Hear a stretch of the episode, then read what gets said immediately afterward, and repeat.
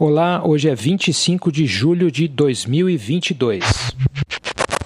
Na newsletter Texto sobre Tela na semana passada, eu contei uma história de como uma escritora chinesa teve um livro censurado direto no processador de texto online. Um dia ela foi revisar o material e. I'm sorry, Dave. I'm afraid I can't do that. Ela perdeu acesso ao arquivo.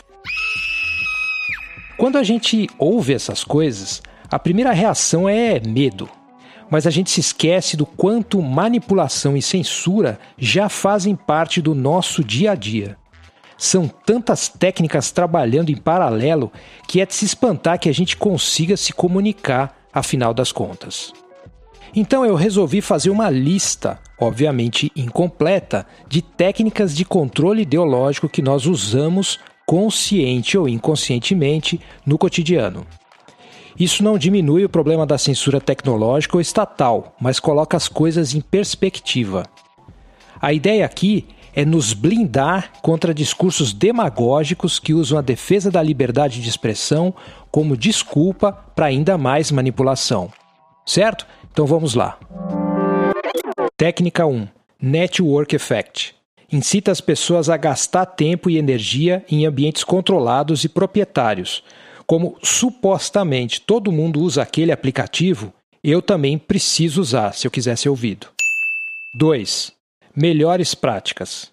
Esses ambientes têm regras específicas. Para você ser bem sucedido ali, é obrigado a se adaptar, censurando e esculpindo o seu comportamento. Por exemplo, criar textos curtos e emocionais no Twitter, fotos engraçadinhas nas thumbnails do YouTube e etc. 3.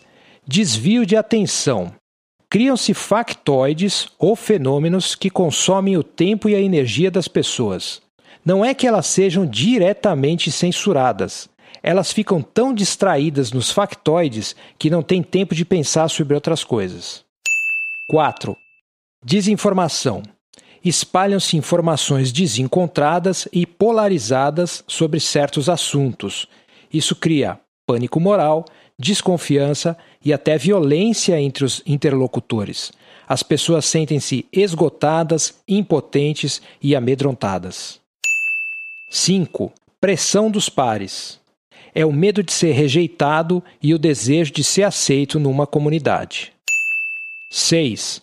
Desestabilização. Atacar instituições e pessoas continuamente, e enfatizando aqui, continuamente para criar pessimismo e desconfiança generalizadas. 7.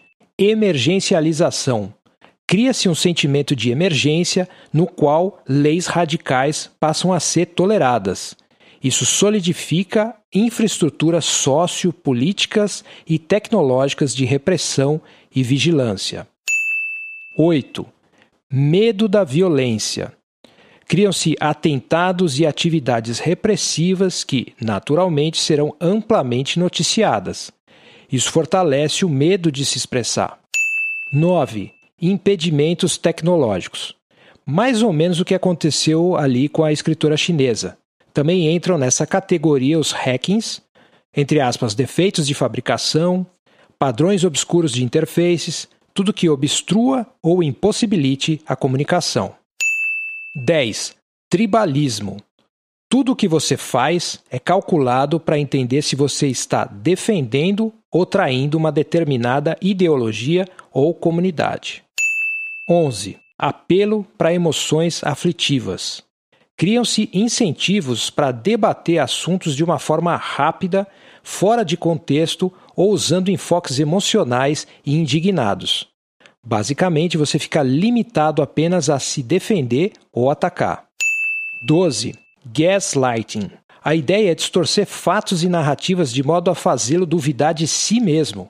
Por exemplo, você sofre assédio sexual.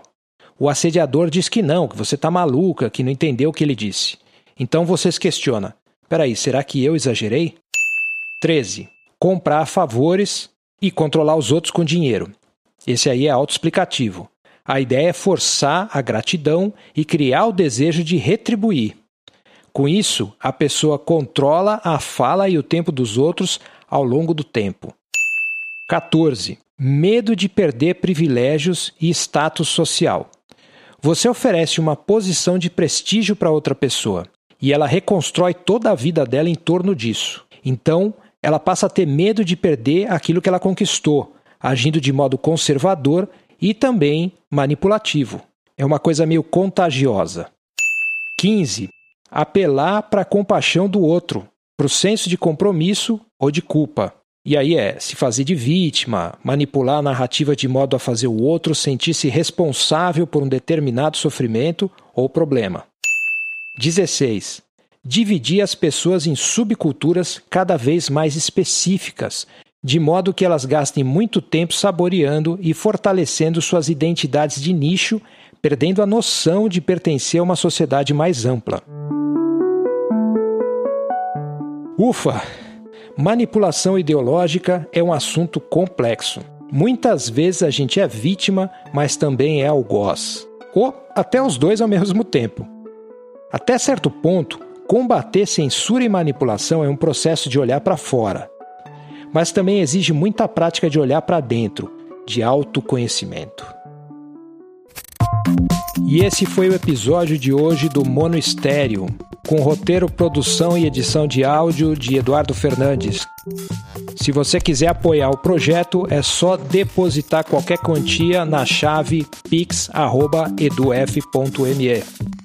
A transcrição do episódio está também no site eduf.me.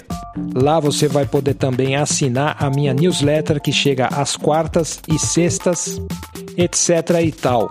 Então, obrigado por ouvir e até a próxima.